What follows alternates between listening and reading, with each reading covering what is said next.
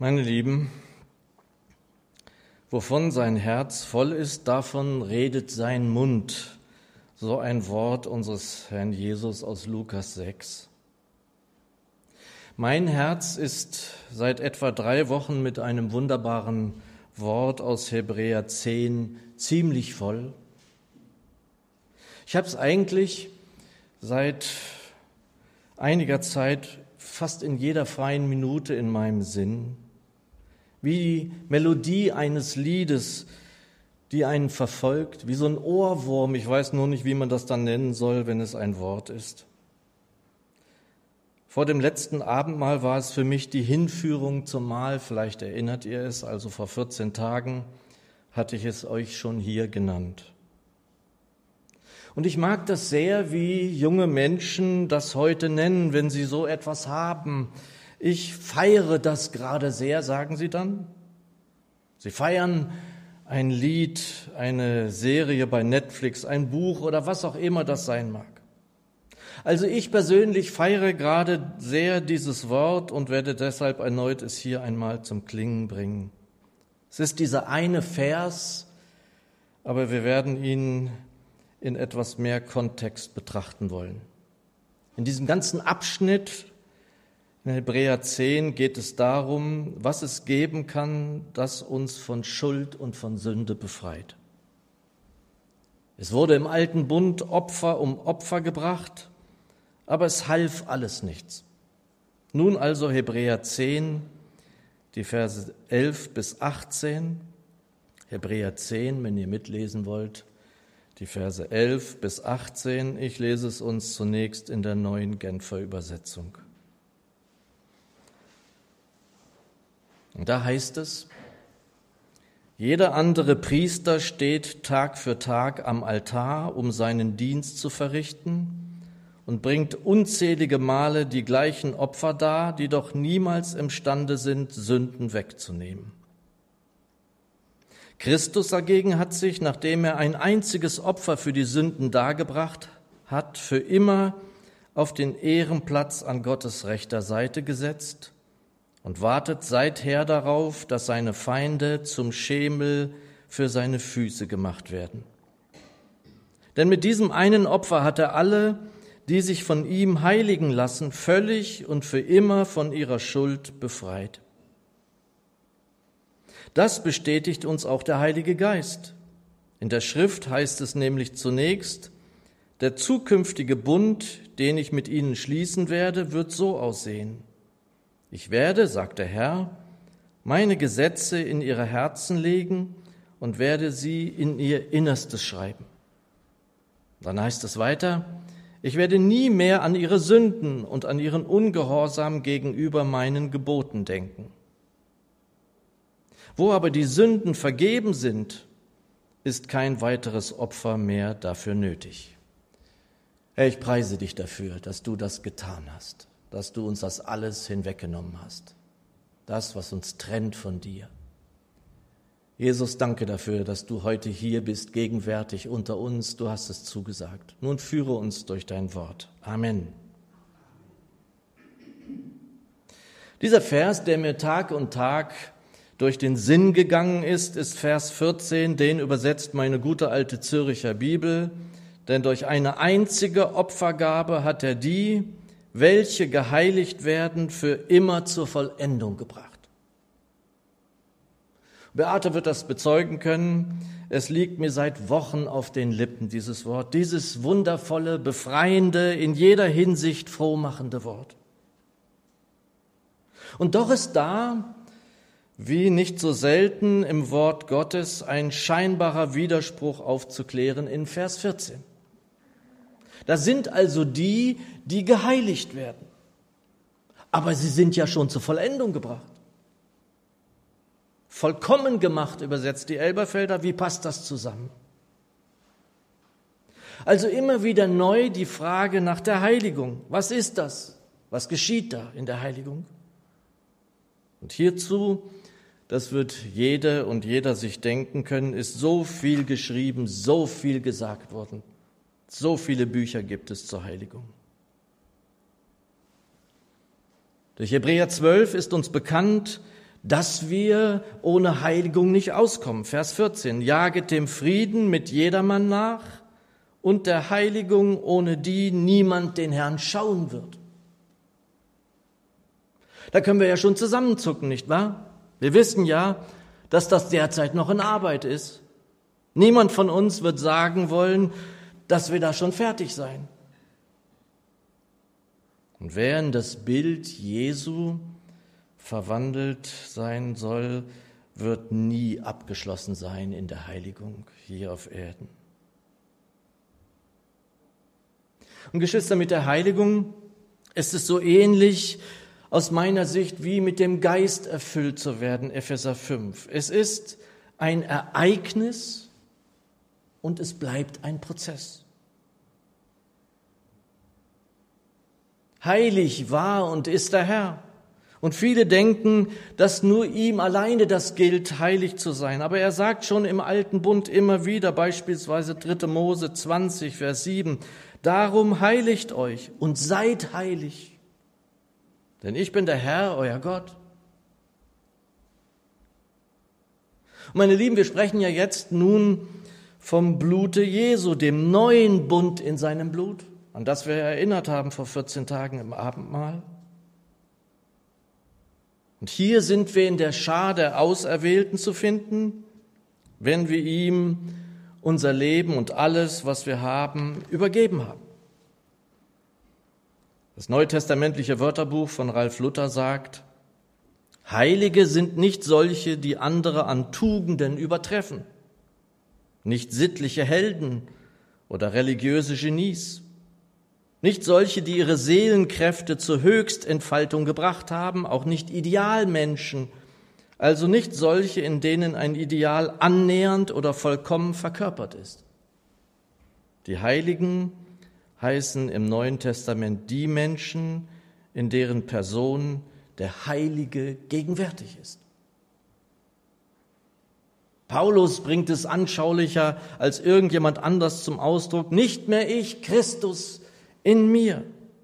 Und das muss uns klar sein, das ist ein Ereignis, und es ist eben ein Prozess. Die Elberfelder in Vers 14, denn mit einem Opfer hat er die, die geheiligt werden, für immer vollkommen gemacht. Und vollkommen gemacht heißt nicht irgendwie fast fertig oder fast sündlos. Es heißt vollkommen. Es ist vollbracht.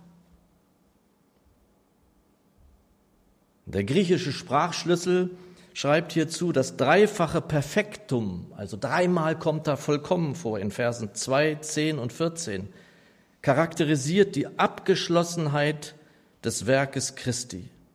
Auch die Zukunft führt in keiner Weise über das Kreuz hinaus. Was Christus an uns getan hat, schreiben sie weiter, muss aber zur Entfaltung kommen. Wir sind vollkommen und doch erst auf dem Weg zur Vollendung. Wir haben das ganze Heil, aber noch nicht das Ziel. Versteht ihr?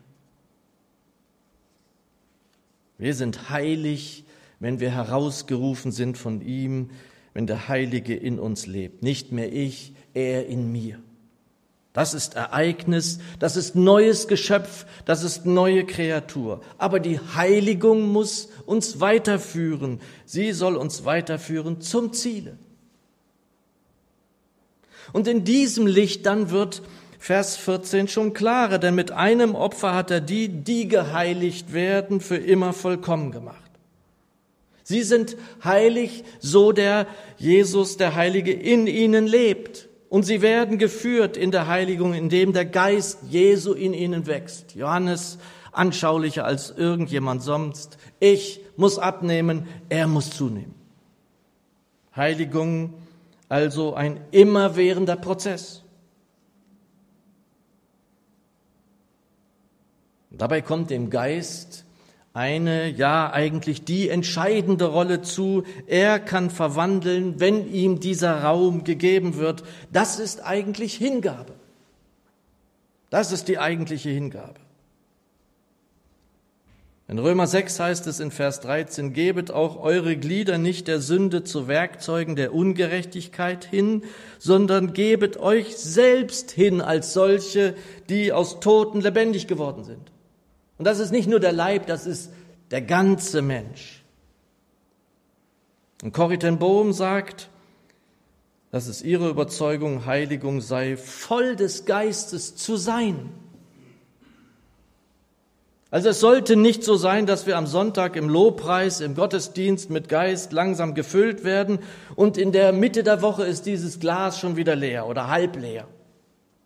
Ziel wird und muss es sein, alle Zeit mit dem Geist Jesu gefüllt zu sein, erfüllt zu sein. Von Stephanus lesen wir in Apostelgeschichte 6, Vers 5, dass er als Diakon gewählt werden sollte. Und da heißt es, und sie wählten Stephanus, einen Mann voll Glaubens und Heiligen Geistes. Nun, da wird er wohl am Montag gewählt worden sein, da war er noch vom Lobpreis erfüllt. Oder? Also Mitte der Woche haben sie das nicht gemacht. Nein, Stephanus war ganz sicher auch am Samstag mit Geist erfüllt. Versteht ihr, um was es geht? Und Heiligung kann und wird voranschreiten, wenn wir ganz ihm hingegeben sind. In 2. Korinther 5, Vers 15 heißt es, und er ist für alle gestorben, damit die, welche leben, nicht mehr sich selbst leben, sondern dem, der für sie gestorben und auferweckt worden ist. Nicht mehr sich selbst leben.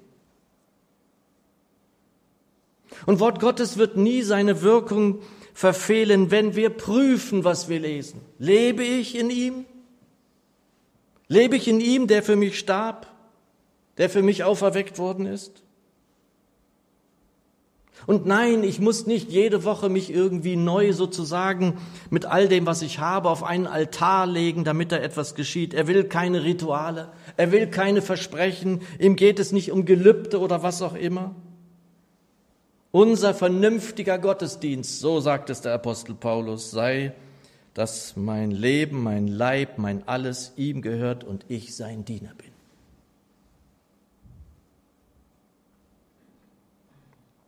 Das neutestamentliche Wörterbuch schreibt hierzu, Heiligen heißt zum Werkzeug, zum Gefäß des heiligen Gottes machen – und zu diesem Zweck durchaus absondern und reinigen von allem, was nicht zu Gottes Werk gehört. In diesem Sinne war der Tempel mit seinen Geräten geheiligt. So meint es Jesus, wenn er sagt, der Vater habe ihn geheiligt und in die Welt gesandt. Johannes 10, Vers 36. Oder ich heilige mich selbst für sie auf dass auch sie geheiligt seien in der Wahrheit. Johannes 17, Vers 19. Das heißt, schreibt er weiter, das neutestamentliche Wörterbuch, Christus gibt sich völlig hin dem Wirken des Vaters, gibt alle seine besonderen oder persönlichen Absichten auf, damit auch seine Jünger ganz zu Werkzeugen und Träger dieses Wirkens werden. Meine Lieben, wenn mir im Gemeinde Menschen begegnet sind, die auf mich persönlich vorangeschritten in der Heiligung erschienen, dann waren es die, die ganz dicht mit Jesus waren. Die viel Berührung in und mit dem Auferstandenen gehabt haben, mit Jesus.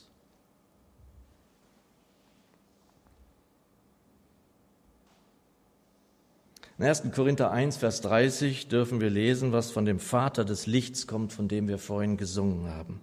Von ihm aber kommt es, dass ihr in Christus Jesus seid, der uns zur Weisheit gemacht worden ist, von Gott zur Gerechtigkeit und zur Heiligung und zur Erlösung. Und da denke ich, ich brauche dies Werkzeug und das Werkzeug. Nein, ich brauche Jesus. Er ist uns gemacht zur Gerechtigkeit. Er ist uns gemacht zur Heiligung. Er ist uns gemacht zur Erlösung. Alles finden wir in Christus. Und wer viel beglückende und heilige Stunden zu Füßen dieses Meisters verbringt, der wird vor allem verwandelt werden in dieses Bild, auf das er schaut. Und Heiligung dient allein immer seinem Ruhm, dient seiner Ehre. Paulus sagt in 1. Korinther 15, durch Gottes Gnade aber bin ich, was ich bin. Oder 1. Korinther 1, Vers 31, wer sich rühmt, der rühme sich des Herrn. Niemand rühme sich, wenn er irgendwie in der Heiligung voranschreitet. Das wäre ja noch schöner. Denn mit einem Opfer hat er die, die geheiligt werden, für immer vollkommen gemacht. Ereignis also und Prozess. Wir sind, darum geht es an dieser Stelle, für immer sündlos gemacht worden. Das überträgt die neue Genfer. Und sündigen dennoch, das wissen wir. Aber der Vater des Lichts, von dem wir gesungen haben, in dem kein Punkt Finsternis zu finden ist, sieht uns an, als seien wir sündlos und das geht eben nur in ihm, in Christus. Weil der Sohn in dir und mir lebt, das allein ist Grund dafür. 1. Korinther 3, denn einen anderen Grund kann niemand legen als den, der gelegt ist, Jesus Christus. Anfänger, Vollender deines Glaubens und das Wollen und das Vollbringen gibt er auch noch hinzu.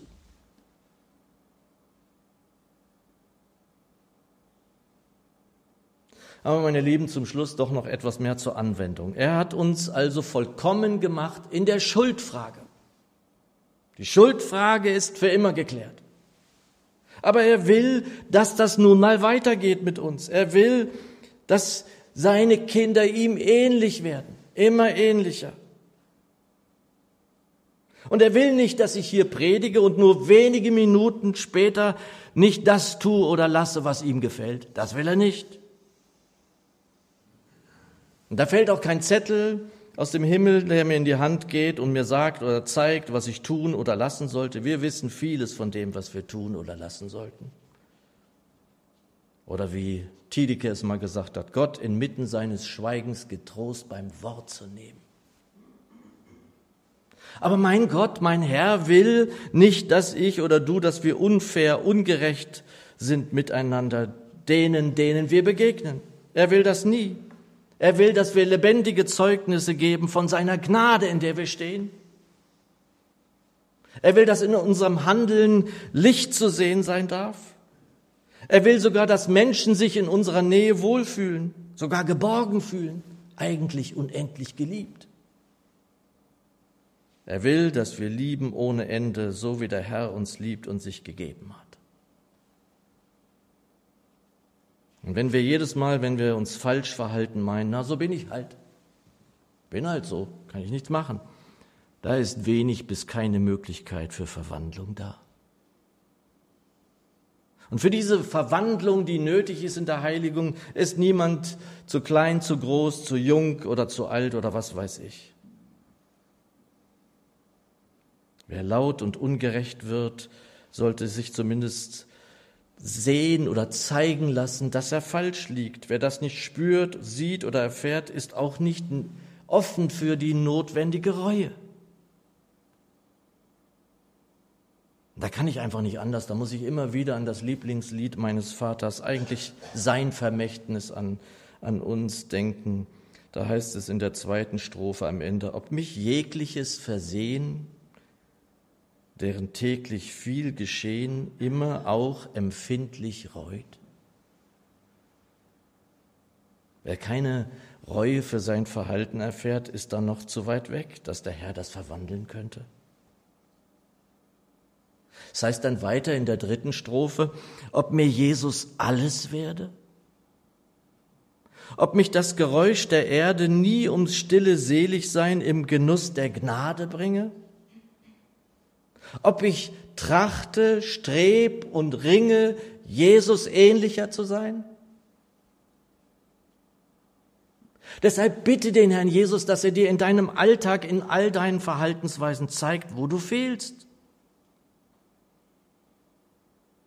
Das ist dann an einer Stelle, wenn du es angehst, der erste Schritt, hier Verwandlung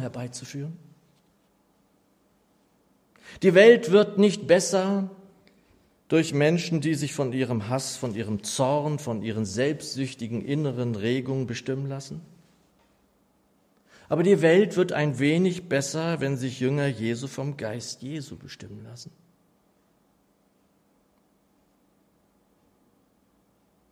Die erste Strophe dieses Liedes, das meinem Vater viel bedeutete, lautet, und damit will ich schließen.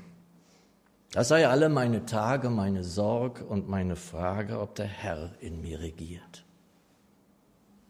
Ob ich in der Gnade stehe ob ich zu dem Ziele gehe, ob ich folge, wie er führt. Amen.